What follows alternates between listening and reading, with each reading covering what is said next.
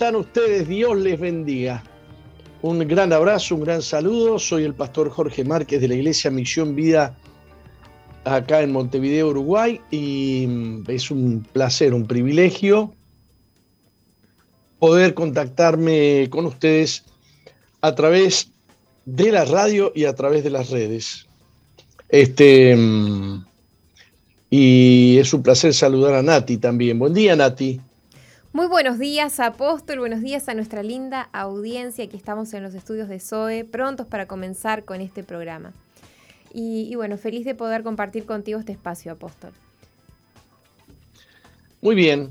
Este, como siempre, tenemos eh, que vamos a contar que salimos a través de SOE FM 91.5 del Dial.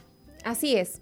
Queremos darle la bienvenida a las emisoras que retransmiten este programa, así que saludamos al Departamento de Salto, que como usted bien decía, retransmite este programa por medio de la radio 95.1, preferencia. También saludamos a Radio FM Centro 102.7 y a toda la gente de Durazno que nos escucha por medio de esa emisora.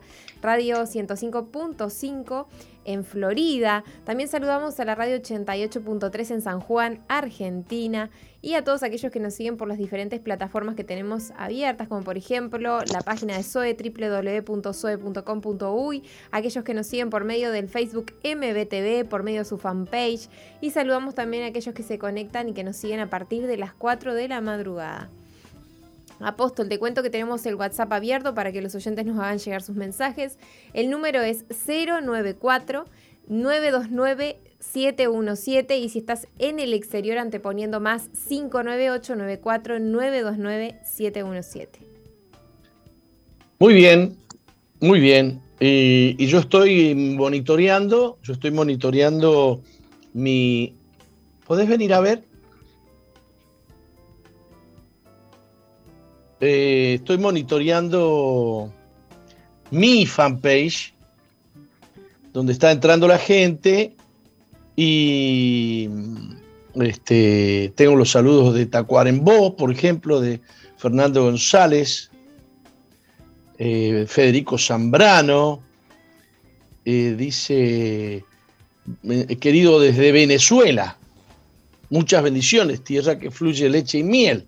Parece que Federico Zambrano nos ve todos los días, ya he visto varias veces sus saludos. Por supuesto, no faltan los saludos desde la estanzuela en, el departamento de Colonia. Y un montón de me gusta, me gusta, manito, manito, manito. Eh, y, otros, y otros saludos, ¿no? Aquí Beatriz Cuturia de Montevideo les contamos que estamos a través de, la página de Jorge Márquez Uy en Facebook y que pueden entrar directamente, no hace falta pedir ser amigo, nada de eso, ¿no? Yo soy amigo de todos.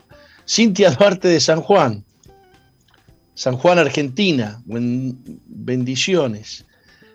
Muy bien, comenzamos con el, el espacio de las noticias, ¿qué, me cuenta? Comenzamos. Eh, eh, hay una gran noticia, hay una creyente diputada en México que había sido, se la había, ¿cómo se dice? Eh, se la había acusado por, por expresiones de odio y no sé qué más porque no, por expresar su, pensamiento o su creencia en cuanto a temas que tienen que ver con, que tienen que ver con este, la ideología de género, el aborto, etc. Y la llevaron a la corte para, para, para este, presa, para que la condenen. Bueno, la buena noticia es que Elsa Méndez eh, es uno de los referentes pro vida de México que vela activamente por la defensa de los valores cristianos, la vida, la familia y la libertad religiosa. Es muy activa en el Congreso Iberoamericano por la Vida y la Familia, una organización de la que nosotros formamos parte, ¿no? La diputada enfrentaba la persecución judicial homosexualista impulsada por Samudio Burgos, quien afirmaba que las opiniones de la diputada en sus redes sociales fomentaba el odio, la violencia y discriminación contra la población de la comunidad LGBT, presentándose como una víctima directa de sus opiniones. Bien, a raíz de la denuncia y el escándalo mediático, Elsa Méndez dio a conocer crecientes amenazas de muerte en su contra y contra su familia, que han sido ignoradas por las autoridades, pero la denuncia por sus opiniones sobre la naturaleza de la familia, la identidad sexual y las críticas al movimiento gay fueron velozmente tramitadas por la justicia mexicana. La justicia se movió de una manera intempestiva, increíble. Eh, el día de hoy, la diputada mexicana dio a conocer a sus seguidores que su acusador no pudo demostrar el delito de discriminación anunció que va a seguir de pie con más fortaleza y con esperanzas renovadas de trabajar por esta causa que es una causa justa en referencia a la defensa de la vida, la familia y ahora de las libertades. Les cuento que la persecución de la, de la, del ala izquierda, de la, de la extrema izquierda y de los grupos LGBT fue tan grande que ella, aún siendo diputada, solicitó ayuda aquí a, a nosotros por la posibilidad de poder eh, venirse asilada a Uruguay o, eh, y, también hizo trámites para ver si se podía asilar en Guatemala, porque la persecución se había recrudecido de tal manera que ella temía lo que pudiera pasar con ella. Este, como han hecho en Perú con esta mujer que fue presidenta, la, eh, Yúñez, creo que se llama, ¿no? sí, no, Llanes creo que es. Está? que todavía está presa. Este, que hizo, que funcionó como presidente porque no había quien presidiera. Y le tocó a ella. Bien. Eh,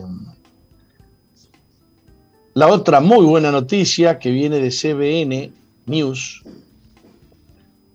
eh, escúcheme. Perdón, mm, apóstol, me quedó le voy a tener Que pedir... Usted dijo de Perú, pero no, eh, era, fue de Bolivia. De Bolivia, la perdón. de Evo Morales, claro. Perfecto, la sucesora de Evo Morales. Eh, pídale a la gente que está golpeando que, que paren. Bien, le avisamos. Se sienten los golpes aquí, ¿eh? Perfecto. Bien.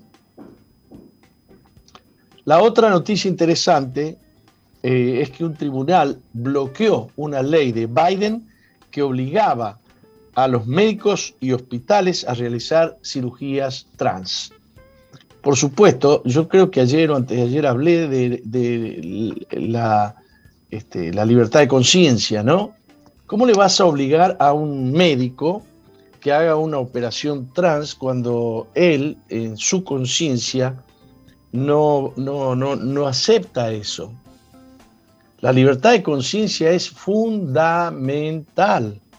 Es fundamental.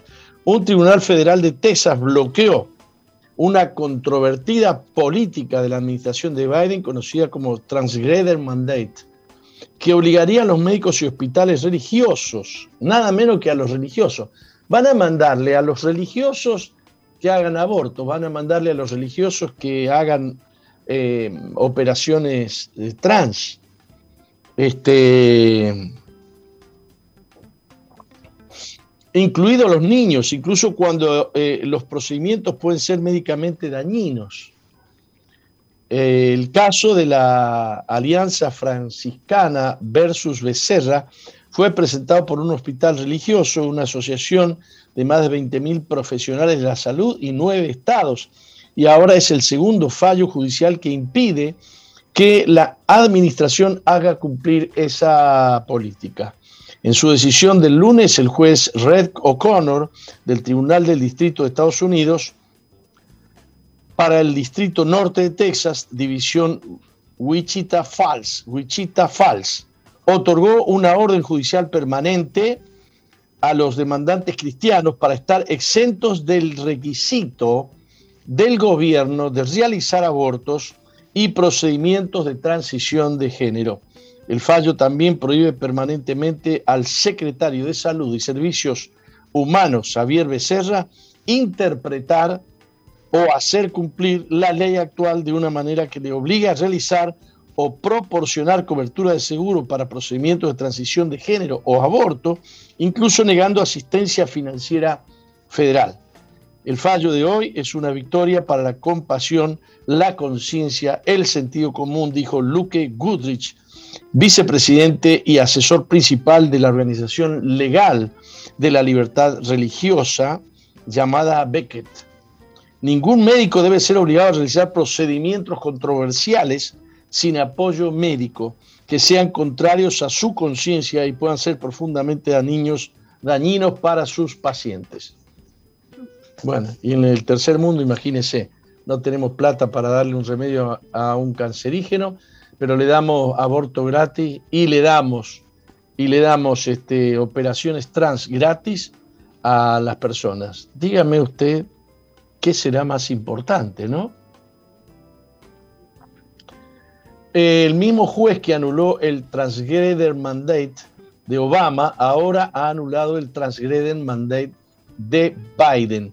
No debería haber ningún transgreder mandate en absoluto, como informó CBN News en 2016 eh, la administración del expresidente Barack Obama. CBN, Christian Broadcasting Network, significa CBN. Estas noticias no salen en los medios, en los grandes medios. Esta es una noticia de un medio cristiano está todo muy flechado en cuanto a noticias, ¿no? Eh, bien. En Medio Oriente, y esta es una, noticia que viene de Aurora Digital, un medio, un medio judío de noticias, Habla de eh, campamentos de adoctrinamiento de verano de Hamas para 50.000 niños. Hamas es una organización terrorista. Entonces, Hamas está haciendo un campamento de adoctrinamiento para 50.000 niños. Es poco decir adoctrinamiento. Están enseñando a odiar a los judíos para niños de la franja de Gaza. Sin embargo, el campamento de verano se ve muy diferente. Eh, le llaman campamento de verano, ¿no? En lugar de jugar al fútbol acampar al aire libre, unos 50.000 niños en Gaza participan en campamentos dirigidos por grupos armados como las brigadas Al-Qassam 2 y Saraya Al-Quds 3 de la Yihad Islámica Palestina, cuyo objetivo es incluir valores islámicos radicales y proporcionar entrenamiento militar a los niños. Los videos proporcionales, promocionales y los anuncios incitan a los niños pequeños a inscribirse en estos campamentos.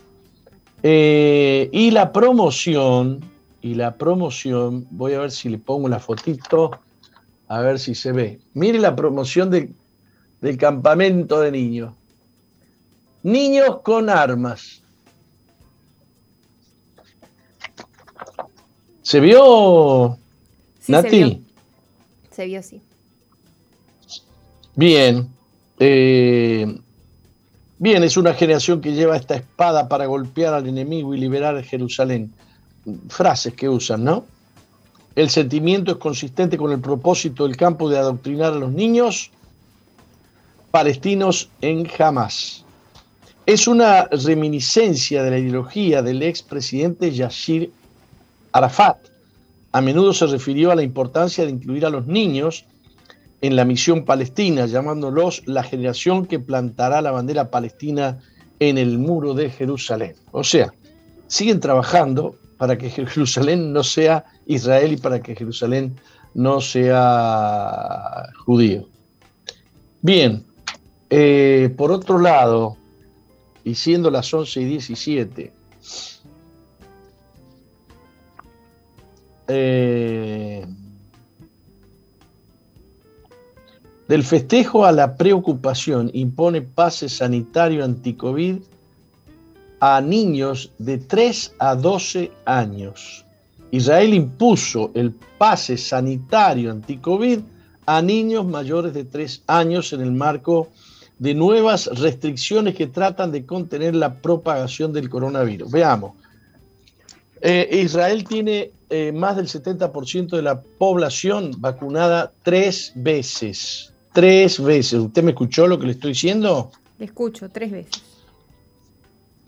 Tres veces. Se supone que está recontra. Eh, inmunizada. Cuidada, con, ¿eh? inmunizada. contra el virus. Le podríamos poner un título: Israel, la nación más recontra inmunizada del mundo.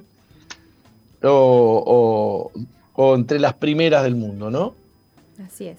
Ya habían declarado este, límites abiertos, qué sé yo cuánta cosa más. Y de pronto vuelve una ola, posiblemente de, de la, el COVID Delta, porque el COVID tiene hijitos ahora, ¿vio? El del alfa, delta, gamma, qué sé yo y dicen que es más contagioso, que es más malo, que es peor, y tienen nuevamente muchos muertos y muchos eh, contagiados. Esto va para los que se vacunan creyendo que están más, eh, protegidos, más ayudados, más protegidos. Hay una, hay una guerra muy fuerte en el mundo entero por el tema de la obligatoriedad de las vacunas. Y aquí Israel quiere darle un pase, un pase verde a niños de 3 años, de 3 a 12 años. Eh, ya les voy a leer una noticia que la tengo por acá. No, no la tengo. Búsquenmela, por favor. Eh, yo se la mandé a, Mónica. Eh, que tiene que ver con las vacunas a los soldados de Estados, a los marines de Estados Unidos. Eh, bien.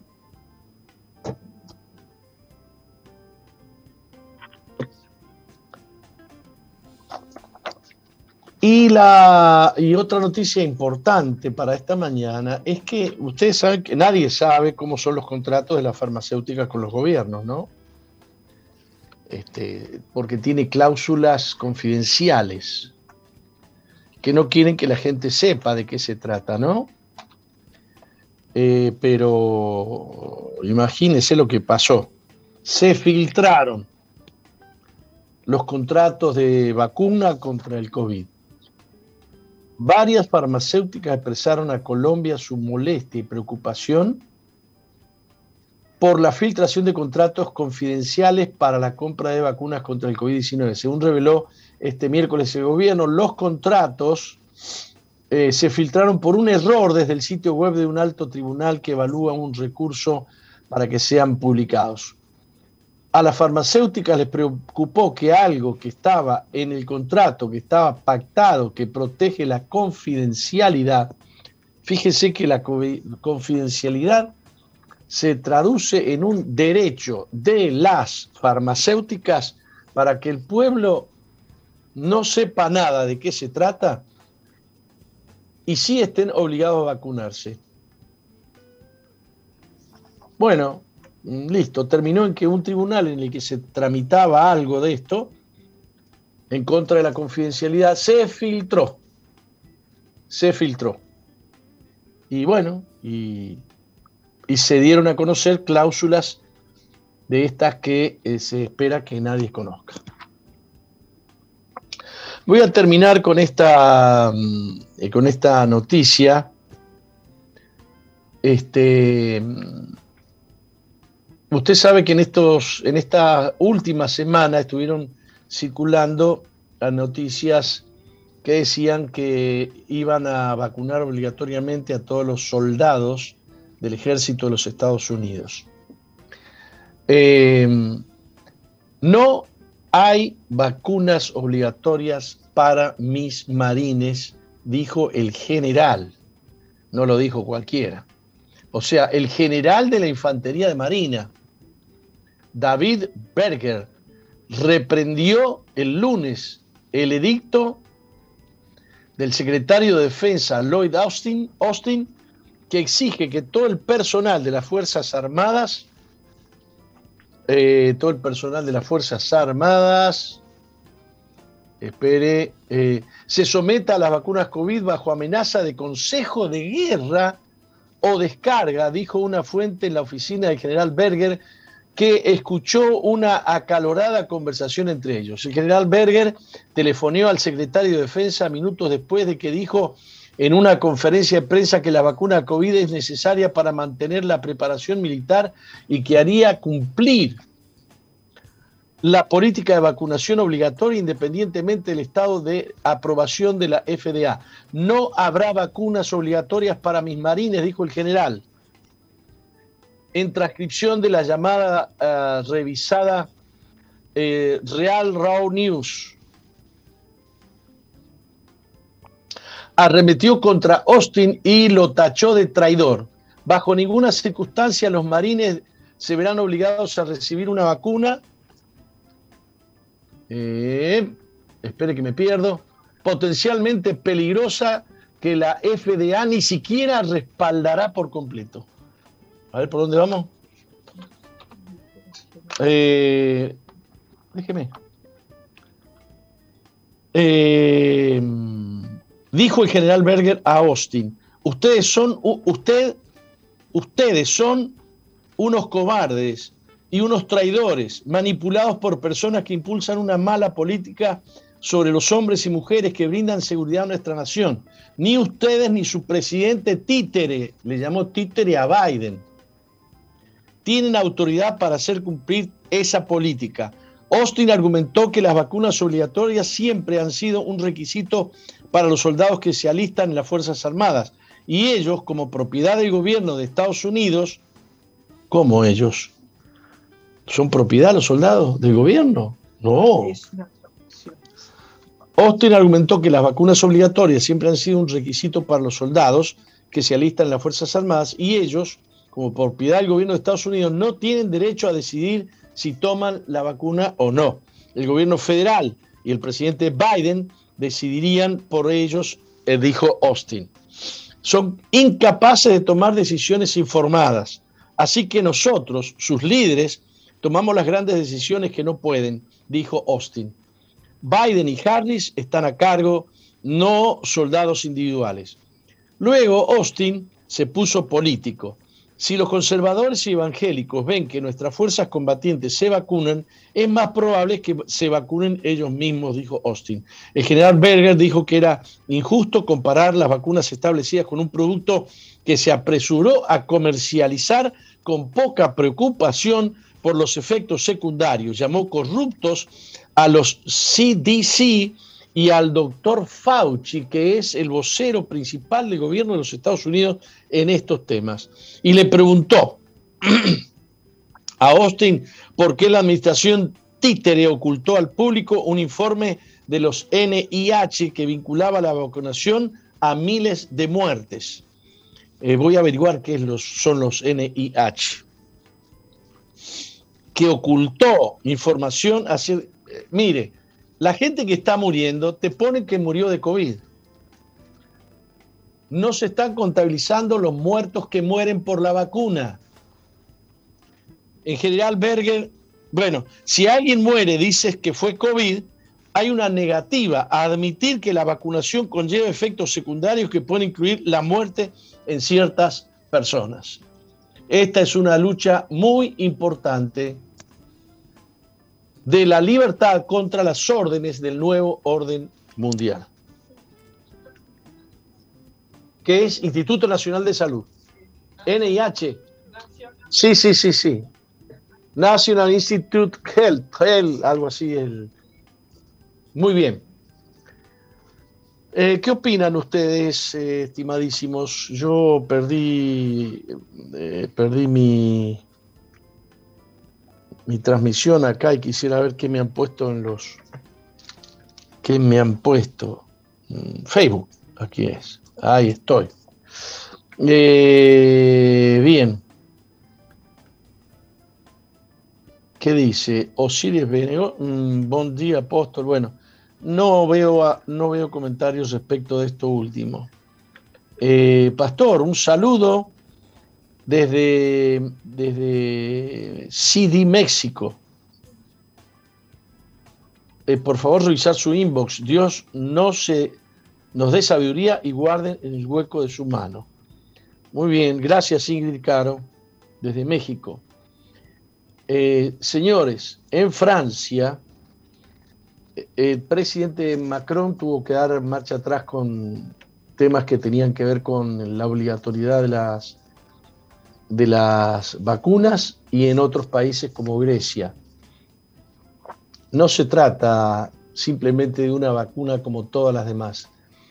Se trata de vacunas que han salido a la venta, en la cual los laboratorios exigen eh, cláusulas confidenciales, en la cual los laboratorios quedan protegidos contra cualquier eventualidad, no se hacen responsables de ninguna cosa y la otra es que las empresas que más plata han hecho durante este tiempo son precisamente, eh, mientras se hunden las, las empresas, mientras los trabajadores se quedan sin trabajo, mientras crece el Producto Bruto Mundial, las, eh, los laboratorios se llenan de plata, se llenan, se enriquecen poderosamente. Este, me llaman antivacuna, no soy antivacuna. Si usted tiene una vacuna probada, si usted tiene una vacuna, bien, ningún problema. Yo me he puesto la antitetánica y me han puesto todas las otras vacunas que, normalmente se ponen con carácter de obligatorio, aunque nunca me han impedido, por faltar una vacuna, nunca me han impedido tomarme un café, ¿no? Nunca me han impedido entrar a un cine porque no tengo determinada vacuna. O sea que esta vacuna infame, esta vacuna infame se ha vuelto más obligatoria que todas las demás vacunas. Sí, contra estas vacunas estoy enojado. Y bueno, no le estoy diciendo a nadie que no se la ponga, estoy dando mi opinión, no estoy obligando a nadie que no se la ponga. Y tomo las palabras de algunos que han dicho, bueno, estoy listo para no viajar a ningún lado porque la vacuna no me la voy a poner. No estoy listo para no ir nunca más al cine, pero esta vacuna no me la voy a poner. Este, vamos a un corte. Enseguida volvemos.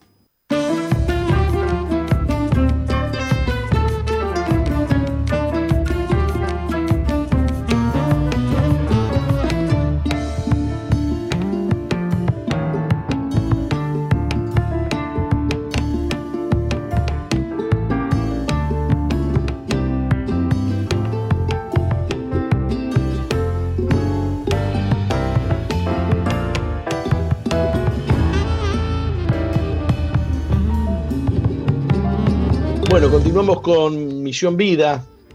Continuamos. Este, debo hacer una, salvedad a la información que di hoy de estas declaraciones bien fuertes de este, de este general Berger.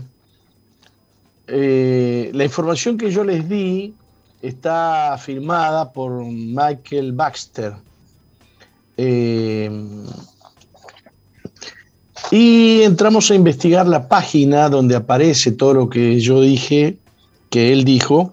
Y es una, es una página bastante trucha, por lo cual esta, esta información que yo les di podría ser trucha, podría ser eh, toda mentira o podría ser parte mentira.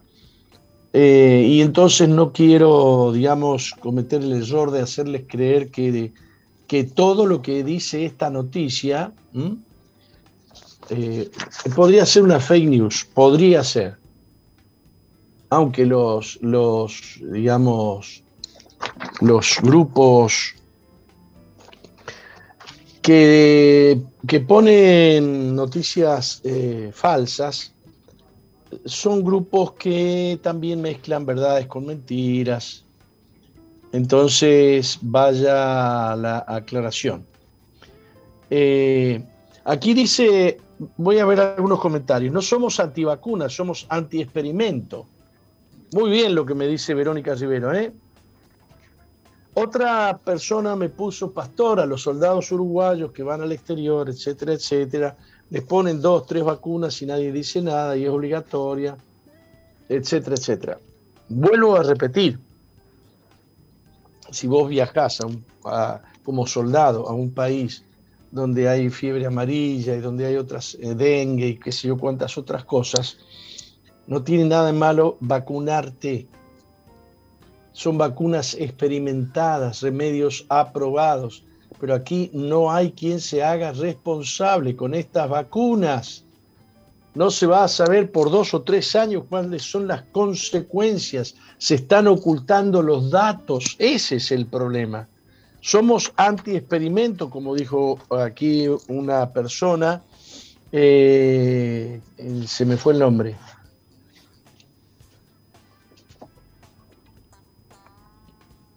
Van a zonas de, riesgo, dice Ernesto Alfredo Constantín. Eh, eh, aquí Judith Sosa dice, mi cuerpo es mío, tengo derecho a elegir si... Eh, en rigor, ningún tratamiento por decisiones de, de la Corte de Nuremberg después de la Segunda Guerra Mundial, ningún, ningún este, tratamiento médico se puede darle a una persona que no lo acepta. Y se terminó. Y si está en estado de coma, se necesita la autorización de un familiar. Ningún tratamiento, no solamente una vallaspirina, no se le puede dar a un menor sin el consentimiento de sus padres. Eso es lo que decidió eh, se decidió en Nuremberg después de la Segunda Guerra Mundial. Vuelvo a repetir, los nazis experimentaban igual que esto. Le metían eh, vacunas a ver los resultados, le metían, le metían inyecciones a los vivos. Pero claro, eh, por ley habían decidido que los judíos no eran seres humanos. Por ley habían decidido que los homosexuales y los negros no eran seres humanos, son, eran cuasi seres humanos. Entonces se los podía tratar como a un animal. Eh, muy bien. Eh, bueno, todo esto está, eh, está, digamos, vinculado al New World Order o el nuevo orden mundial. Este, y algunas voces que se levantan están produciendo mucho escosor, inclusive dentro del pueblo evangélico, pero ya está, la bomba está tirada. Hay pastores que dicen, no, hay que vacunarse. Hay pastores que han dispuesto sus iglesias como centros de vacunación y eh, se indignan contra aquellos que no aceptamos esto. esto. Este problema ya está dando vueltas al mundo. ¿eh? Bien, en este espacio, en este espacio iba a este, a, charlar, digamos que la izquierda en el mundo, o el comunismo en el mundo, está tratando de capitalizar los votos de los jóvenes, de los eh, indígenas, de los gays. se han orientado a muchos grupos, se han orientado a muchos grupos este, para conseguir votos, favorecerlos Em, y entonces están estos movimientos indigenistas que luchan a favor de la igualdad y de, los, de los indígenas. En este sentido, se creó, se creó una, este, una mentalidad de que el hombre blanco y cristiano es terrorífico, es malo, vino a América y mató a todos los indígenas y bueno. Y entonces hay una lucha, por eso tiran una estatua de, Cristóbal Colón en varios países, la, bajan y la tiran y el día de la, el día de la raza es un, es un día histórico repugnante. Y bueno, y los indios o los indígenas tienen, digamos, tienen derecho a decir, bueno, el hombre blanco vino y se quedó con las tierras que eran nuestras y qué sé yo, y qué sé cuánto. Eh, entonces eh, se, trata a los indios de, gente buena, a, las, a las civilizaciones indígenas como gente buena, y a la gente cristiana que vino en los barcos desde España, unos criminales y qué sé yo. Eh, respecto de esto, un productor de cine muy conocido, Mel Gibson, hizo una película que se llamó Apocalipto. Eh, dice, evoca algo impreciso e inquietante entre lo bíblico y lo, catastrofista. Eh, no, no es impreciso. Una gran civilización, comienza la película, una frase de un señor llamado Will Durant, una gran civilización no es conquistada desde afuera hasta que no se ha destruido a sí misma desde adentro. Ya que este intrépido acercamiento a las Américas precolombinas establece un paralelismo claro entre la desaparición del imperio maya y la decadencia de nuestra sociedad actual. Acaba con el mito ilustrado del buen salvaje, pero a veces un valiente diagnóstico de nuestra época. Bien, esta película mm, muestra realidades, según Mel Gibson y los historiadores que él ha, con los que él ha tratado, y los datos históricos con los que él eh, se, ha, este, el que ha estudiado, este, entonces, en esta película, Mel Gibson hace una recreación de la cultura maya y eh, sorprende por la extraordinaria violencia.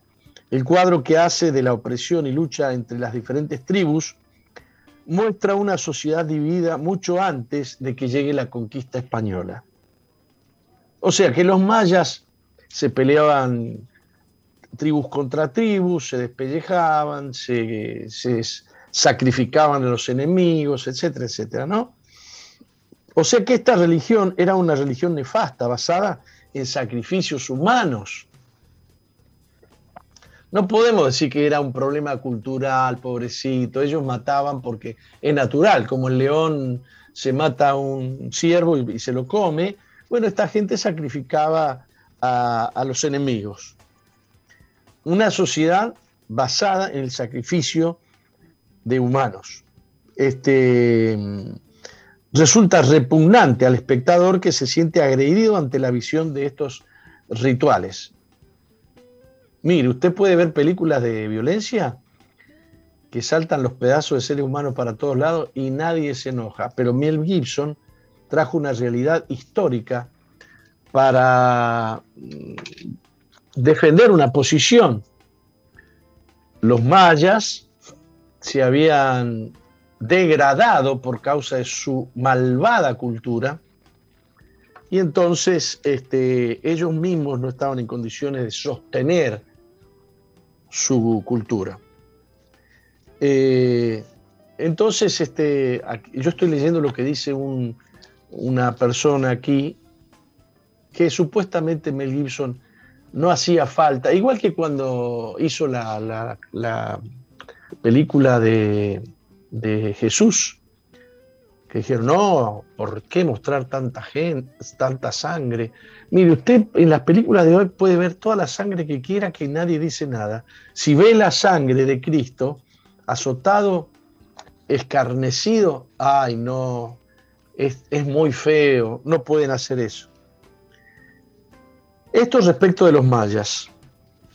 Ayer estuve viendo una, eh, una entrevista que le hace nuestro conocido periodista Daniel Castro, se la hace a Antonio Escotado Espinosa, un, un, hombre muy culto, muy estudiado, qué sé yo. Y le hace una entrevista bastante larga sobre varios temas, pero al final le toca un tema y le dice eh, Daniel Castro al entrevistado, el presidente de México, Andrés Manuel López Obrador, le ha exigido casi al reino de España y también al Papa que pidan perdón por aquellos abusos de la conquista. Es decir, ya no hablamos de los mayas, hablamos de los aztecas y del orgullo azteca que hay en México, a quien Antonio Escotado Espinosa le responde. Ah, ese me parece un miserable. Se refiere al presidente Andrés Manuel López Obrador, presidente de México. Primero porque él es quien se quedó allí. Quien se quedó en México es Manuel López Obrador. Este, o sea, si hay alguien que está usurpando la tierra de los aztecas, es Manuel López Obrador, por estar ahí. Eh, ¿Le gustaría una cultura como la azteca? Deberíamos recordar al señor Obrador que tenía, tenían 18 fiestas de guardar cada año, pero 18 fiestas con sacrificios humanos cada año. Debemos recordar al señor Obrador que Tlaloc, el dios de la lluvia, había que inmolarle criaturas con menos de un año, un año de edad, menos de un año de edad. Si vos querías que llueva, tenías que matar niños de un año de edad en el altar del dios Tlaloc. Y que los inmensos osarios que descubren cada día los arqueólogos demuestran que los aztecas no solo sacrificaban no, no solo sacrificaban una media de 50.000 personas al año, sino que se los comían. Dejemos de bromar con el, con, el tema este de, de... Yo creo que sí tienen un montón de derechos que hay que reconocérselos, pero no creer que los eh, grupos indígenas son santos, ¿no? Porque entre otras cosas, eran tan barbáricos o tan bárbaros que no habían descubierto la rueda, no tenían ganado de los que digamos en Europa u otras partes del planeta existen, ovino, bovino, caballar. La sociedad más monstruosa que los tiempos recuerdan con mucha diferencia, mucho peor que la espartaca, espartana, es la sociedad azteca. Eso al señor López Obrador o no lo sabe o lo quiere ocultar. Me parece una miseria y una maldad. Bien, esto vaya para que no se tomen tan en serio estos movimientos pro-indigenistas, que sin duda creo yo que hay que defender la igualdad. Digamos, yo soy de Argentina y los grupos indígenas están muy, muy postergados. Eh, y traerlos al ambiente de la civilización significa obligarles a un montón de cosas, por ejemplo, estudiar. Eh, son temas difíciles, pero no defendamos lo indefendible. No defendamos lo indefendible. La sociedad azteca era una sociedad bárbara, criminal, que comía seres humanos que sacrificaba más de 50.000 personas por año. Eh, eso de decir que eran tan malos los, los, cristianos que venían blancos, que vaya a saber usted qué, clase de cristianos serían. Dicen que venían muchos sinvergüenzas de, de España y que por supuesto los dejaban en libertad, que estaban presos, con tal que vinieran a hacer la conquista. Este, así que bueno, yo quiero dejar por aquí este, este asunto para que vayan quedando, vayan quedando claras algunas, algunas cosas que dan vuelta en las noticias de la, de la sociedad, ¿no?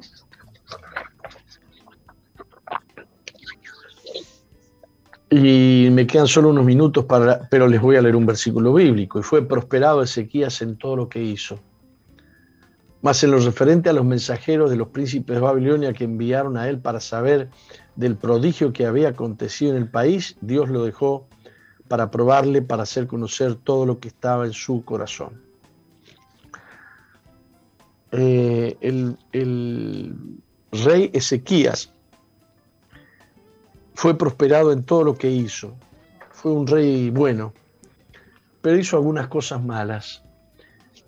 Le encantó mostrarle todos los tesoros y todas las cosas que tenía a un rey que finalmente después lo iba a, iba a destruir su propio reinado. Tristísimo.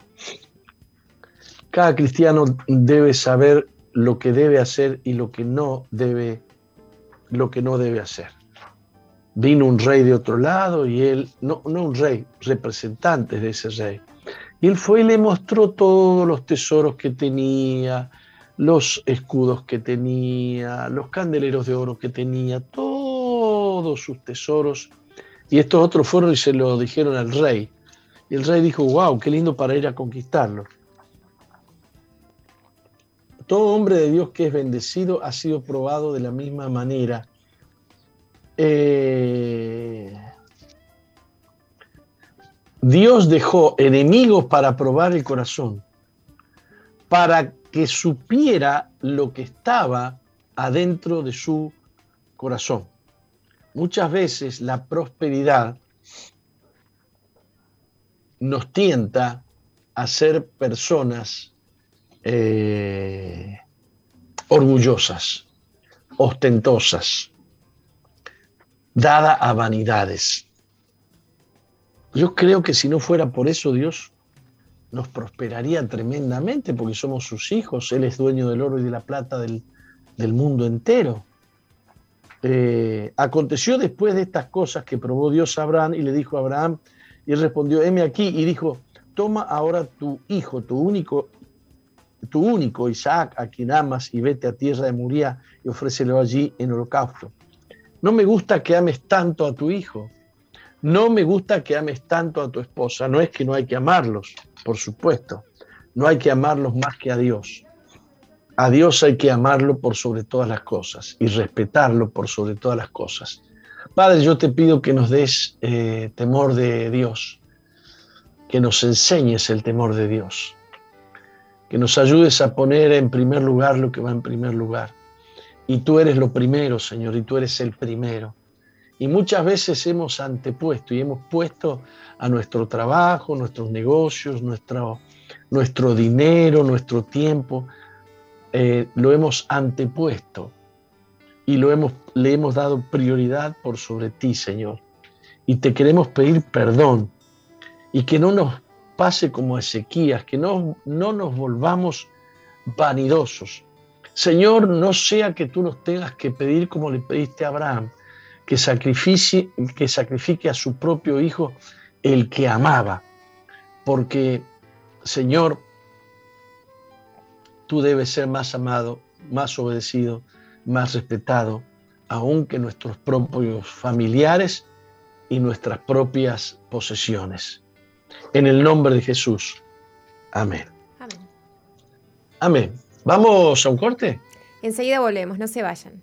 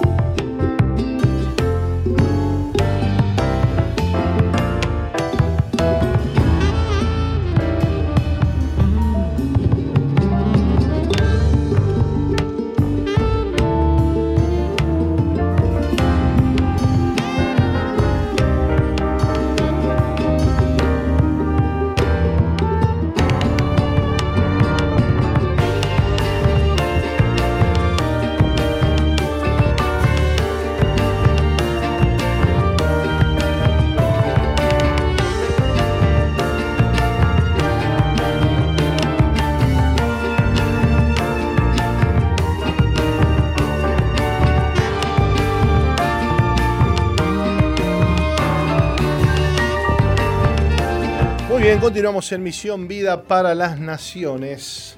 ¿Cómo le va Nati? Aquí, por aquí le saluda el pastor Martín tomando este, esto, esta recta final del programa Misión Vida. ¿eh? Así es. Eh, todavía nos queda una horita del programa, así que vamos a estar compartiendo y disfrutando eh, de más contenido que hemos preparado para el día de hoy. Digo que nos queda una horita porque generalmente vos ingresás un poquito quizá más. Es verdad, es verdad. Más, que recta final, este, digamos, la, mitad. nos queda Remar, más que remar, bendecir y disfrutar de una hora más de este programa. Y estuvimos escuchando, Pastor Martínez, y como eh, Colocho nos elige los temas musicales, estuvimos escuchando Somos Libres de la banda Misión Vida, banda de nuestra iglesia, una banda uruguaya, 100% uruguaya, 100% cristiana y con muy buen contenido de las letras. Ya puedes volver a escuchar este tema musical ingresando a Misión Vía 2.0, el grupo que tenemos allí en Facebook. Bueno, entraron recién a sacarnos una escoba que teníamos, yo tenía atrás mío. No, no, pero no se vio. No se vio, no, porque estamos, este, bueno, estamos arreglando cosas, pintando, en obra. Este, MBTV se está mudando, este, de la parte de arriba se está, la estamos mudando para, para abajo. Y, bueno, hay todo un movimiento lindo, interesante. De hecho, aquí hay algunas placas por acá que no se ven, no aparecen en cámaras, ¿no? Este, pero bueno, es, lindo porque vio, eh, le hace bien a, la radio, al edificio, ¿no? La pintada, la arreglada, la mejorada. Y, todo, bueno, redunda, redunda en, en beneficio, ¿no? En bien. Así que bueno, contentos por eso y, agradecidos eh, a Dios. Le cuento que tenemos algunos saluditos. Pasó por el Facebook eh, MBTV Sandra Barrera y pone bendiciones desde Minas. Claudia Silvera dice, hola, buenos días, bendiciones desde Delta del Tigre San José. Eh, así que bueno, tenemos estos saluditos por el Facebook de MBTV. Buenísimo, un saludo especial para todos aquellos que están conectados con, con el programa y que bueno, que venían eh, siguiendo desde las 11 todo lo que el apóstol estaba compartiendo.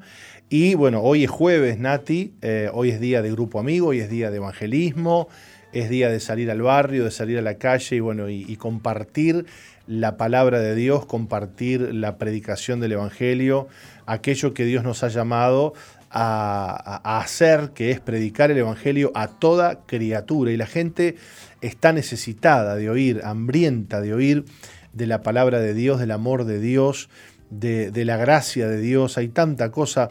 Eh, ahora, usted sabe que ahora se ha puesto muy de moda.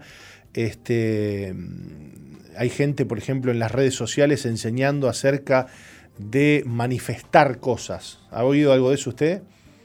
Eh, sí, o sea, lo vemos, ¿no? ¿Cómo? Que uno lo puede ver, ¿no? a, ver, ¿de qué habla? No, pero ¿de, qué se refiere no, usted? No, no, ¿de qué habla usted?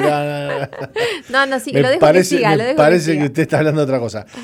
Eh, no voy a dar mucho detalle, no, no importa, pero este, entonces hay gente que dice, no, no, usted tiene que meditar y pensar en algo, en algo, en eso que usted quiere. Entonces, este, si usted hace esto y hace lo otro, es una especie de, de magia moderna, ¿vio? Este, magia de la nueva era. Entonces la gente pone mensajito y dice, sí, yo manifesté ahora, entonces este, me vino lo que yo manifesté y, muchas gracias. Y hay mucha gente en esa onda. Eh, y, sabes que cuando uno ve esas cosas, yo digo, wow, cómo el diablo. El diablo es un imitador, ¿no?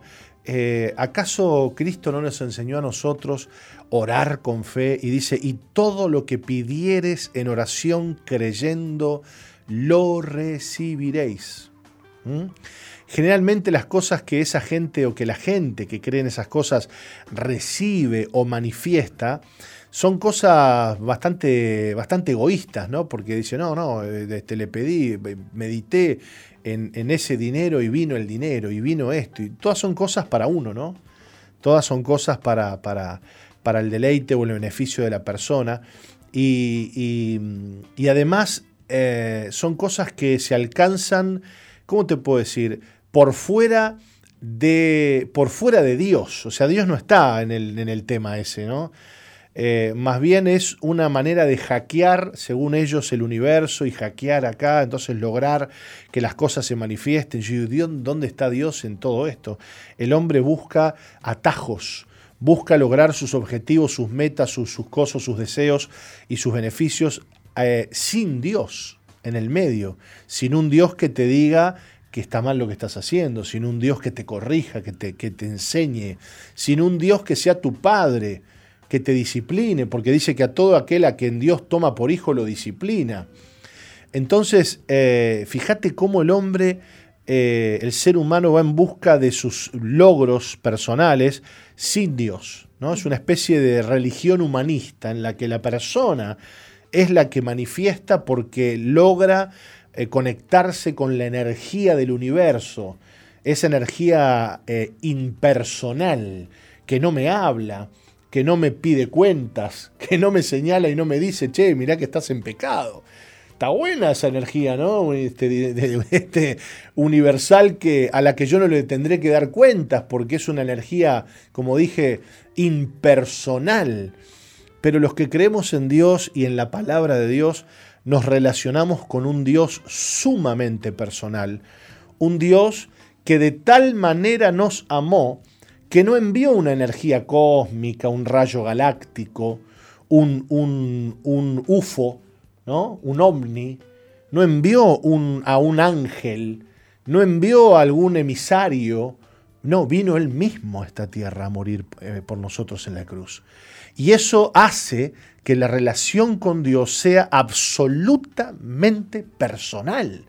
Es Dios diciéndote en la cara, hey, yo no quiero este, que me mandes un WhatsApp, quiero tener una relación contigo, personal.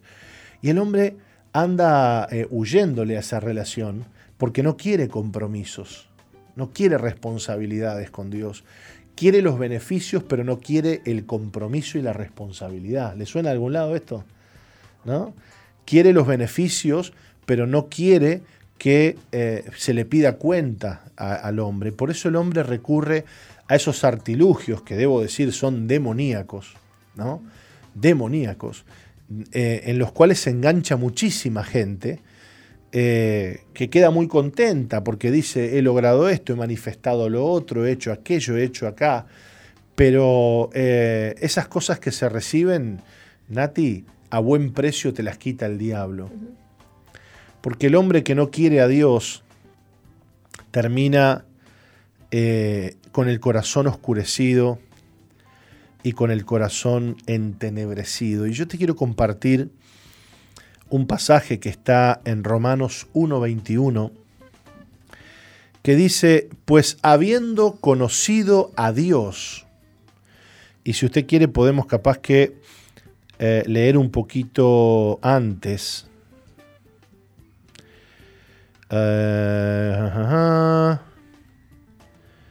Dice, porque la ira de Dios se revela desde el cielo contra toda impiedad e injusticia de los hombres que detienen con injusticia la verdad, porque lo que de Dios se conoce les es manifiesto, pues Dios se lo manifestó, porque las cosas invisibles de Él, o sea, lo que no se ve de Dios, su eterno poder y deidad, se hacen claramente visibles desde la creación del mundo, siendo entendidas por medio de las cosas hechas. De modo, o sea, por lo cual, no tienen excusa, pues habiendo conocido a Dios, no le glorificaron como a Dios, ni le dieron gracias sino que se envanecieron en sus razonamientos. Razonamientos vanos significa pasajeros, que no tienen trascendencia eterna, que mueren aquí nomás, que se marchitan. Y dice luego, y su necio corazón fue entenebrecido. ¿Mm? Creo que no hicimos la pausa de las y cuarto, ¿no? ¿Qué le parece si la hacemos cortita y seguimos con, con esta reflexión, Nati? Enseguida volvemos, no se vayan.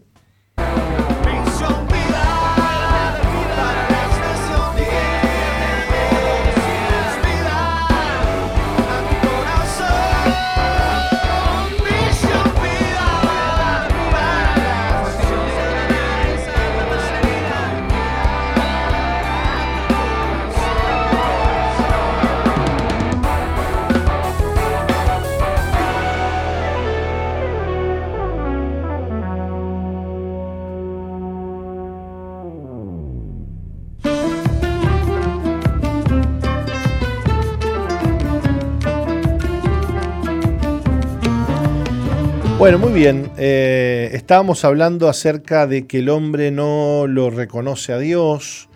Sin embargo, no tenemos excusa, dice la Biblia. Dice Pablo en Romanos 1, eh, 20, dice, por lo- del modo, de modo que no tienen excusa. ¿Por qué no tenemos excusa? Porque Dios se ha dado a conocer mediante las cosas visibles de la creación. Todo lo que Dios ha creado, el cielo, las estrellas, el mundo, el cosmos, el universo, los animales, los insectos, el mundo microscópico. El mundo microscópico se dice que es tan grande como el macromundo, como el macrocosmos. O sea, tenemos hacia, hacia afuera eh, una inmensidad, pero también hacia adentro hay una, hay una inmensidad. Hoy la ciencia está descubriendo lo que es la nanotecnología o lo que es este, la física cuántica, en, la cual se estudian los elementos más pequeños, los que componen el átomo, porque el átomo ya sabemos de qué está compuesto, electrones, protones, qué sé yo, un núcleo, pero ¿quién- qué- ¿de qué se compone el electrón? ¿De qué se compone el núcleo del átomo? Bueno, ahí es donde se estudia este, la, la física cuántica, entonces los elementos, este, esos elementos que se, que se estudian, que no se pueden ver, se, se deduce, se deduce por medio del comportamiento o de las reacciones que esos elementos tienen, pero tiene, hay un gran problema en la física cuántica y es que cuando los elementos son observados se comportan de una manera normal, pero cuando no son observados se, se comportan de una manera totalmente anormal. ¿Sabía eso usted? No lo sabía. Y ese es el principio de observación de la física cuántica. O sea, cuando el ser humano mete el ojo para medir, los elementos se, controlan y se alinean. Pero cuando el ser humano no está viendo o observando el comportamiento, los elementos cuánticos tienen un comportamiento totalmente distinto y este, fuera de lo común. O sea, que violan o, pasan por alto las, las leyes de la física normal.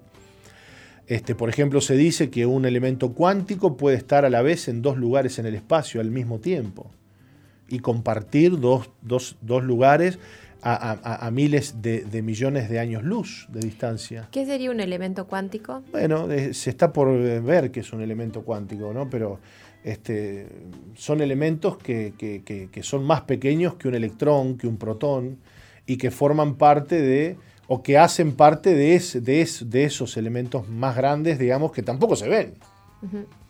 Porque no es que se vea un protón o un electrón, se- lo que se ve es el comportamiento que esos elementos tienen sobre la materia y por lo tanto se intenta medir qué es lo que hacen, ¿no?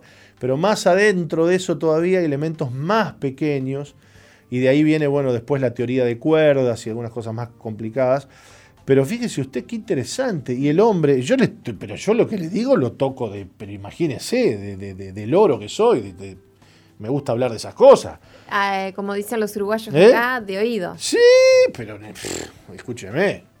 Imagínese la complejidad y la gente que lleva toda una vida estudiando estas cosas, quemándose las pestañas, para tratar de entender. Y sin embargo, el hombre sigue sin reconocer a Dios. ¿Cómo explica eso? Dijo un físico muy conocido americano, dice, esto es como ir por la playa, encontrarse un reloj en la orilla y decir, uy, qué linda obra de la casualidad el mar gestó esta maquinaria. Claro. ¿Qué va? ¿Sabe lo que? Para que el universo geste una maquinaria así, tiene que. eh, eh, y es lo que el hombre cree. Dice, no, no, el Big Bang, el Big Bang, la gran explosión. ¡Pah! ¡Qué explosión fantástica, ¿no? Una explosión que, que para que logre lo que vemos hoy, le, claro, le han tenido que meter años, millones de años de existencia, para tratar de, de justificar la perfección y el logro que ha tenido la explosión. Dijo alguien por ahí, ¿usted jugó al, juego del Mikado alguna vez? No, no, no. Eh, Esos palitos chinos que los Ah, los pone. palitos los- chinos sí, los palitos obvio. chinos que Sí, usted sí. los junta así, los tira, ¿no? Y después tiene que sacar el verde, sacar el rojo. Dijo un, un, este, un físico también americano y creyente, dice, creer que el Big Bang hizo todo esto es como tirar los palitos chinos y pensar que se va a formar un edificio. Claro. O sea, para que eso suceda, no existe ni la más remota posibilidad de que al tirar de forma aleatoria los palitos chinos, los palitos se alineen en una casa. Qué bonita casa que construyeron los palitos chinos por casualidad. Claro. Y así es el hombre, ¿no? Por eso dice, y su necio corazón fue entenebrecido.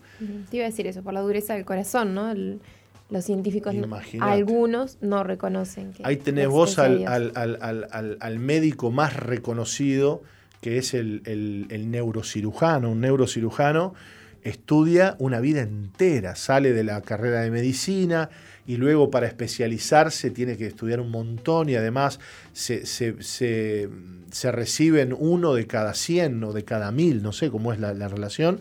Un neurocirujano que tiene una preparación descomunal porque el tipo es especialista en operar adentro del cráneo operaciones cerebrales, ¿no?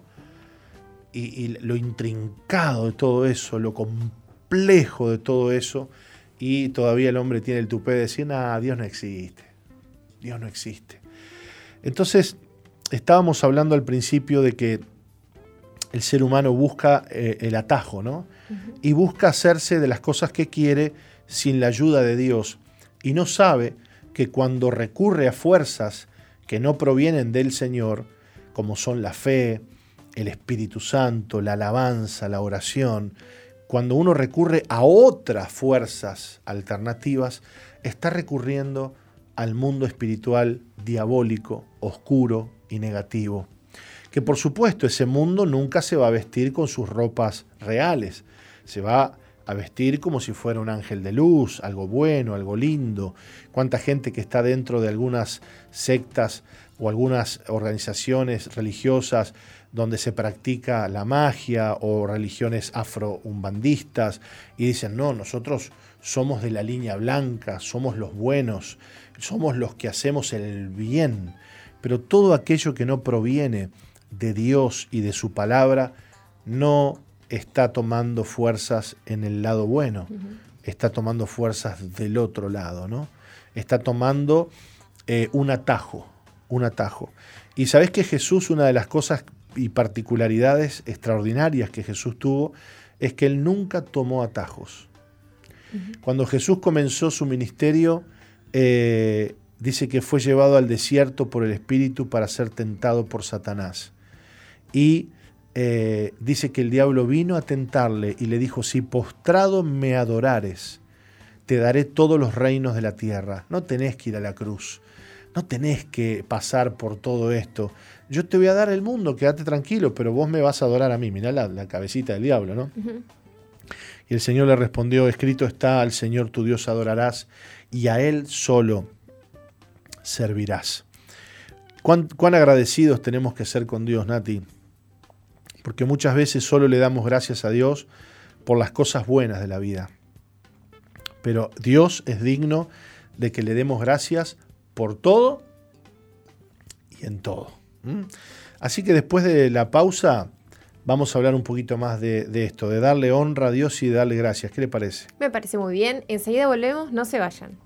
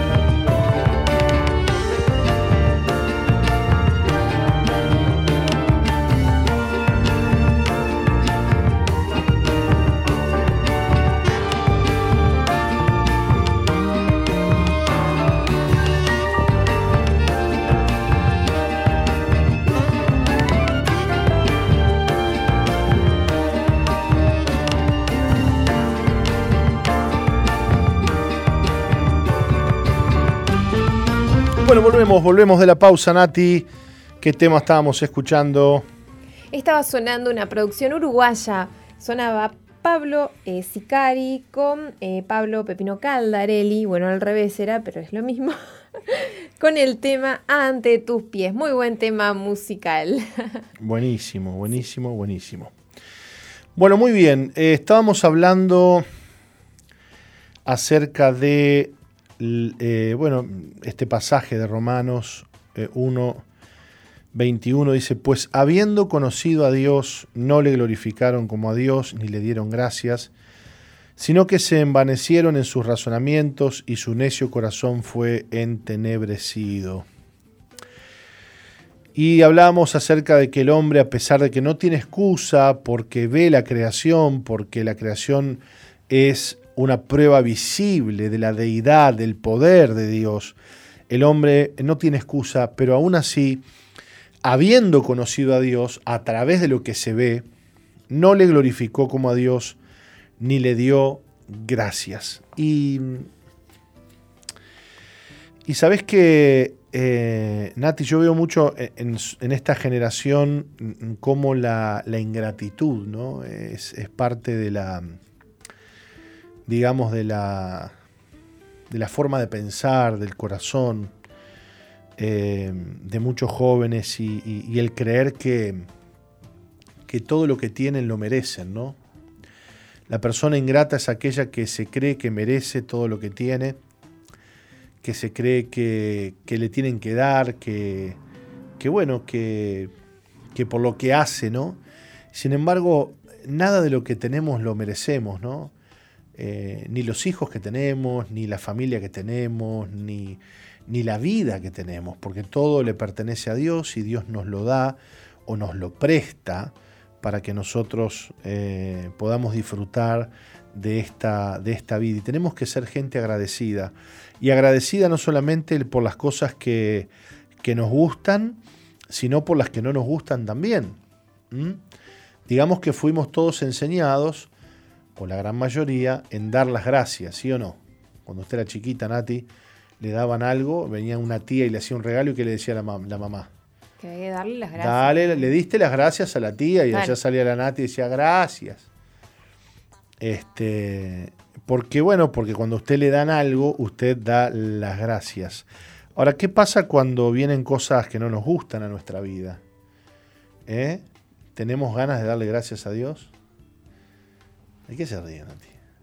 Me río por dentro, no, no, no quería interrumpir lo tan profundo que usted está diciendo, No, no, no, digo, no, pero no, no, no, fue pero- mi caso, no me dieron regalos, entonces no podía decir gracias. No, no, no. Mentira, que no le van a dar regalos. No, no, no. Me hice un chiste interno, o sea, y me estaba riendo sola. Bueno, Pero bueno, no quería este, interrumpirlo, pero sí. Claro, pero usted ahora que está casada y qué sé yo, cuando su esposo viene con un ramo de flores, que me imagino que, que como todos los esposos, una vez por semana, mínimo, mínimo, mínimo, mínimo, vamos con un ramo de flores a nuestras esposas. ¿No, no, le- no, no está pasando eso? No, pasa seguido con diferentes cosas. Pero Ah, está bien, bueno, muy sí. bien, muy. Ah, yo la toreo. Pero ¿cómo le dice usted? Le dice gracias, ¿no? Claro, sí. Gracias. Porque uno da gracias en aquellas cosas, repito, que nos gustan. ¿no? Un vaso de agua, muchas gracias, un mate, muchas gracias. Pero cuando nos, nos pasan cosas que no nos gustan, ¿qué sucede? Dios deja de ser Dios, Dios deja de, ser merecedor de la, de la- de la gratitud, Dios deja de ser eh, grande, deja Dios de merecer la honra porque yo esté viviendo algo, algo difícil. Eh, eh, y si vamos al libro de Job, vemos cómo este hombre que lo tenía todo y de, y de repente de un, de un día para el otro se quedó sin nada, sin hijos, sin ganado, sin nada, y hasta la mujer le dijo, ¿por qué no maldices a Dios y te mueres? Una mujer que estaba llena de amargura. eh, y Job dijo esta frase, Jehová Dios dio, Jehová quitó, sea el nombre de Jehová alabado. Una de las particularidades que tenían los grandes hombres de Dios era que alababan a Dios a pesar de lo que estaban viviendo. Eh, más reciente en el tiempo, pero lejano para nosotros igual, Pablo y Silas en la cárcel. Dice que estaban en el calabozo de más adentro, atados los pies y las manos en el cepo. El cepo era, un, era, una, cosa horrible porque era como una estructura de madera y de, hierro donde los presos ponían las manos y los pies y quedaban en una posición así eh, espantosa, atados los pies y las manos en el cepo. Y dice que alababan a Dios de madrugada. Mire usted, ¿eh? si hubieran sido uruguayos Pablo y Silas, calculo que dicen, no, mira esto, mira lo que nos pasó a nosotros, ¿no? Pero bueno, Pablo y Silas este, tenían el Espíritu Santo, eh, estaban llenos de Dios y dice que comenzaron a alabar a Dios y esa alabanza trajo un terremoto en la cárcel al punto de que las puertas se sacudieron, las paredes se sacudieron y las puertas se abrieron y los presos quedaron libres. Y el carcelero, que era el responsable de cuidar por los presos, eh, pidiendo luz, pidiendo luz, porque había habido, se habían apagado todas las luces que podían haber, las antorchas, vamos a saber cómo era la, la forma de iluminar aquello, este, y, ya se estaba por matar, porque el, si se le escapaba un preso a un carcelero, el carcelero tenía que pagar con su vida. Y, porque viste cómo es, eh, si se le escapaba un preso, entonces estaba aquello de que, bueno, ¿cuánto le pagaron para dejarlo ir? Entonces eh, pagaban con la vida. Sin embargo, el, apóstol Pablo le dijo, tranquilo, eh, todos estamos aquí, nadie se ha ido. Y cuando el carcelero vio aquello y vio que estaban todos ahí, y vio el milagro, y vio las puertas abiertas, y vio a todos ahí libres, parados ahí sin irse, dijo, ¿y est- esto qué es? Y el apóstol Pablo le dice, si crees en el Señor Jesucristo, tú y tu casa serán salvos. Y usted sabe, Nati, que ahí, ahí, ese día, nació la iglesia. En ese lugar, la iglesia en la casa del carcelero, de Filipo. Eh, cómo, cómo Dios hizo nacer una iglesia de dos hombres que en vez de quejarse en la noche de dolor y de incomodidad, le dieron gracias a Dios y lo alabaron. La gratitud y la alabanza tiene tanto poder que mueve la mano de Dios, activa la intervención divina, porque la gratitud eh, le da a Dios lo que Dios merece. Sin embargo, la ingratitud llena el corazón de veneno y lo trata a Dios de malo, de injusto. La persona ingrata es una persona que en el fondo le está diciendo a Dios, vos sos injusto, vos eh, sos malo. Esa persona, por ejemplo, que no le da gracias a Dios porque, porque ese familiar se fue, se murió, se fue con el Señor, no le da gracias. Está penado, sigue triste, sigue angustiado, no entiende el porqué, no comprende si hay tanta gente eh, injusta que sigue viva, cómo se fue este que era tan bueno, ¿no? Y empiezan a armarse dentro de la cabeza argumentos y pensamientos que eh, van en contra de Dios y van en contra de la palabra de Dios. Sin embargo, cuando hay gratitud, y bueno, estamos en, en el espíritu correcto. Señor, gracias porque mi familiar se fue. El otro día me tocó compartir la palabra el sábado pasado en el anexo del cerro. Tenemos un anexo muy lindo en el cerro, un, un distrito precioso. Y terminé de compartir esto mismo y se me acerca una abuela con una sonrisa de oreja a oreja este, a, a darme las gracias por el mensaje que había predicado, ¿no? Y me dice, usted sabe, pastor, dice que eh, hoy Dios me habló, dice. Y me terminó de cerrar algo que yo todavía no había cerrado, dice. Y le doy gracias a Dios porque hace una semana mi nieto murió. Y a mí se me estranguló la garganta, ¿viste? Porque es fuerte que una abuela te diga, le doy gracias a Dios porque mi nieto hace una semana se murió. Y me lo dijo con tanta convicción y con una sonrisa de oreja a oreja, Y yo por dentro dije, gloria a Dios, la palabra de Dios tiene poder, ¿no? Tiene poder. Y esta abuela estaba eh, a- obedeciendo la palabra y por lo tanto estaba, su corazón estaba siendo guardado por la gratitud. Y termino con esto, la gratitud guarda, salvaguarda y guarda el corazón de, la- de las personas. ¿De qué la salvaguarda? De que su necio corazón sea entenebrecido. Cuando usted le da honra y gratitud a Dios, ya no hay un necio corazón entenebrecido, hay un sabio corazón iluminado. Ahora, cuando usted no da honra y gracias, hay un necio corazón entenebrecido. Así es. Nos tenemos que ir a la pausa, pero volvemos con el testimonio, ¿no? Sí, vamos a escuchar la, his- la historia de vida de Sofía Macías y de cómo Dios la sacó de- del desánimo de esa situación y la libró del rechazo. Ya volvemos. No cambies, ya volvemos con Misión, Misión Vida. Vida.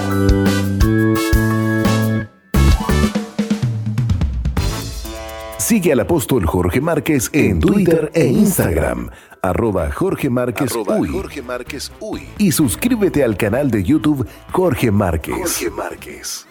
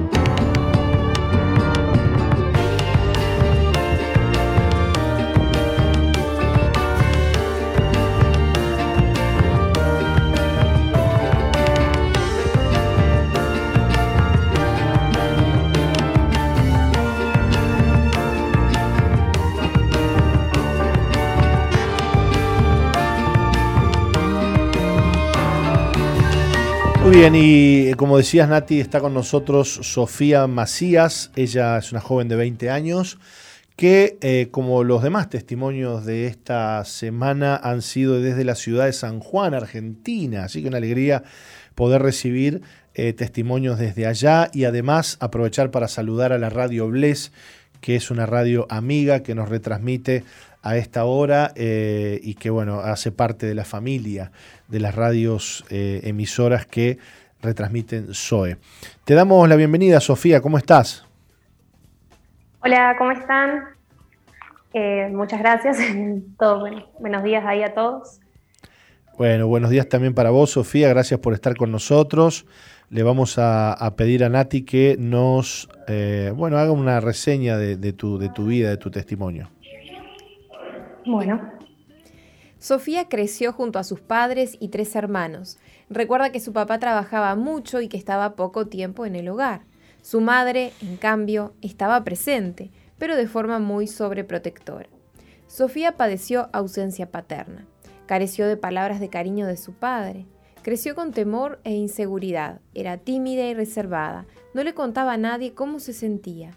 Con el tiempo todo empeoró, dormía todo el día y entró en, de- en depresión. Era muy sensible a todo, sentía que molestaba y se culpaba de los problemas que había en el hogar. Creía que por ser la última hija en nacer, nadie la quería, aun cuando su familia conocía de Dios y sabiendo que Él la había guardado de muchas situaciones, Sofía no lograba afirmarse en la fe. Un día, cansada de su vida sin sentido, decidió regresar a la iglesia y buscar ayuda. Entonces, con la ayuda del Señor, pudo perdonar a su padre y tomar decisiones correctas. Sabía que tenía que enfrentar sus temores, por lo que ingresó a un hogar veraca de mujeres a fin de rendir su vida por completo a Cristo. Hoy se siente contenta y amada en una familia, desafiada cada día y útil al ser usada por Dios para ayudar a otras chicas. Bueno, Sofía, sin duda que eh, el Señor te ha librado del rechazo, del desánimo, producto de, la falta de, de papá, de contención de padre. Pero contanos, queremos escuchar por vos cómo, cómo fue esa experiencia eh, de vivir las cosas que, que hoy estamos viendo en este testimonio, en tu vida. Bien, sí. Bueno, como decían ahí, si bien fue una infancia muy linda, pude crecer con tres hermanos mayores, eh, con mis papás que están juntos, pero bueno, debido al trabajo de mi papá, que es como lo que le gusta, por así decirlo, él estaba todo el tiempo ¿no? en el trabajo y no es un papá que te pregunta cómo estás o que se acercaba a conversar eh, conmigo, aún con mis hermanos también, le costaba mucho, le cuesta mucho hasta el día de hoy. Y, yo en ese, en ese entonces no me daba cuenta de que, de que eso influía en mí y que me hacía mal. Eh, pero bueno, cuando, cuando fui grande me di cuenta de que de niña fui muy tímida, muy callada, muy reservada con lo que me pasaba, con lo que, con lo que hacía, no me gustaba contarlo, eh, no me sentía aceptada en grupos de amigos, eh, me costaba muchísimo integrarme. Y, y, bueno, esto lo entendí de grande, ¿no? Que, que era todo producto de esa, de esa falta de, de, contención de un papá, de que no me dio como esa confianza, esa seguridad que, que me hubiera hecho ser diferente, ser más, eh, más abierta, por así decirlo. Y, y bueno, este, fue así y, y, hasta hace poco que me, me cuesta y a veces sufro todavía con un poco de timidez y todo eso, pero eh, todo ese... Ver, mi papá eh, lo entendí ahora de grande que mi papá es así porque él perdió a su papá a los 10 años. Claro. Entonces él tampoco recibió amor, tampoco recibió contención, nunca aprendió a ser un papá. Y entendí que por eso quizás él es como es, ¿no? Bueno, qué, qué fuerte lo que estás diciendo, porque, claro, poder entender, eh, poder entender eso es fruto y producto del amor de Dios sobre tu vida, ¿no? Totalmente. Eh, la sanidad de Dios, ¿no? Porque ya ahora que el Señor sacó toda esa confusión que producía el rechazo, que producía la soledad, claro, hoy ves con claridad. Sí, sí, en, ese momento no lo entendía y claro. obviamente me quejaba de por qué mi papá no me abrazaba, por qué no me daba palabras de amor, de, de contención. Y, y, después de muchos años, obviamente, de, de, sanar muchas cosas, de ver a Dios como un papá, que me costó mucho, eh, de aceptar su amor, de sentirme amada por Dios, eh, pude entender ¿no? y, y, comprender la situación que había vivido mi papá y poder también decir, wow, o sea, él no puede dar lo que no recibió y él tampoco cree en Dios, entonces es como que no tenía de alguna manera de dónde sacar amor para darlo. Y, pero bueno, hoy en día yo lo, lo, perdoné, hoy lo amo, hoy soy yo la que le da abrazos, la que conversa con él de fútbol, de autos, de lo que sea. Y, bueno, y amo, amo estar con él, pasar tiempo con él, porque bueno, aprendí a amarlo, ¿no? Qué fuerte, ¿no? Pensar que antes vos demandabas amor, ¿no? Este, dame, dame, dame, ¿por qué no me das? Y claro, y ahí viene la frustración, el resentimiento, ¿no? Este, ¿Cómo es posible que no me, no me, no me, no me ame? ¿Para qué, ¿Para qué me tuvo entonces? Y todo un montón de argumentos ¿no? que, que tienen los hijos que sufren con el rechazo, pero cuando empezás vos a amar, ya se van esos argumentos, ¿no? Sí, no, es así. Este, y bueno, el producto de eso eh, me aislaba muchísimo también. Eh, y fui muy. Eh, es más que nada fue en la cabeza, ¿no? Los pensamientos eh, de mirar, no te quieren, uy, no te van a aceptar por tal cosa. Siempre me sentía menos y era todo, todo pasaba en mi cabeza, ¿no? Por así decirlo. Eran eh, pensamientos que me estaban destruyendo todo el tiempo, que me tiraban abajo y, y que me decidí a creerle, ¿no? A esos pensamientos y no afrontarlo de otra manera. Pero todo eso se pudo sanar en Dios al entender de que, bueno, de que Él es un papá y que tengo su amor. Qué lindo, qué lindo. ¿Qué le puedes decir a esas chicas eh, que hoy están heridas eh, por el rechazo de su papá? Eh, ¿Qué le puedes decir? ¿Qué consejo le das? Y primeramente, bueno, que, que sepan de que, que hay un Dios que las ama, que hay un Dios que, que es un Padre que no, no está lejos, que no es ajeno a lo que nos pasa, sino que siempre está presente y está esperando que nosotras le busquemos, eh, que Él está dispuesto a amarnos como Padre y que no, crea, que no crean en esos pensamientos que a veces se nos vienen a la cabeza con meternos eh, ideas de que nadie nos va a querer, de que no somos aceptadas, de que eh, uy, te van a decir tal cosa, eh, de no creer en esos pensamientos, ¿no? Porque lo que quieren es destruirnos y que nos quedemos estancados, por así decirlo. Y que puedan animarse a dar un paso más, a confiar en Dios, a creer que Él es un Padre y recibir su amor para ellas también poder darlo, ¿no? Poder, si, si pasan por situaciones así con, sus con sus papás, que ellas puedan ser ellas las que les den amor a su Padre, eh, que bueno, que es algo lindo porque empieza a cambiar la relación. Vos eh, hoy disfrutás de una... recién hablaste de Dios como papá, ¿no? Me imagino que, que lo que te permitió tener una buena relación con tu papá biológico ha sido el hecho de que has, has encontrado en Dios ese padre también, ¿no? Sí, es, así. Encontré en Dios todo eso que yo necesitaba, que, que creí que lo iba a encontrar en otro lado, lo encontré en Dios. Y, y de sentirme amada, que como decía, me costó mucho, pero lo entendí porque, porque todo ese vacío, esa angustia con la que cargaba, ¿no? Por, por, bueno, por el tema de mi papá, lo pude, Dios lo pudo llenar. Sentí como un abrazo, sentir como, como con palabras de amor te, te, te, te- te dice que sos su princesa, que sos amada por él. Y, y no, bueno, eso es lo que me ha llenado y lo que hoy en día me mantiene en esa relación de, con Dios como un papá y mejorar mi relación con mi padre biológico. Qué lindo, Sofía. Te agradecemos mucho por tu historia, tu testimonio, que seguro yo sé que está bendiciendo a mucha gente. Y, y decirle a las personas que nos escuchan que todo lo que vos hoy has contado también es posible que ellos lo vivan si le abren el corazón al Señor y lo dejan ser ese padre que quizás nunca tuvieron. Sofía, gracias. Un abrazo grande. No, gracias a ustedes, nos vemos. Dios te bendiga mucho. Gracias por haber estado con nosotros. Y nosotros, Gracias. Nati, nos tenemos que ir despidiendo, recordándoles que hoy tenemos grupos amigos en distintos barrios de Montevideo, de- del interior del país. Eh, los líderes salen hoy con todo a predicar, invitar a la gente a orar por los enfermos, a hacer milagros poderosos. Si vos este, escuchás la radio siempre y decís, ah, me gustaría ver dónde hay un grupo amigo, bueno, comunicate con nosotros a este número que te va a dar Nati y ahí vos podés escribir y decir, bueno, yo soy de tal barrio, que yo, póngale este, buceo, póngale, ¿no? Este, la curva de Maronias, no sé, donde usted viva, y ahí le vamos a responder con la dirección del grupo amigo más cercano. 095-333-330. Te lo repito, 095-333-330. Muy bien, así que hoy día Grupo Amigos, nos vemos, nos vemos por allí, Dios les bendiga mucho y nos reencontramos mañana aquí en la radio a las 11 de la mañana. Así es, hasta mañana.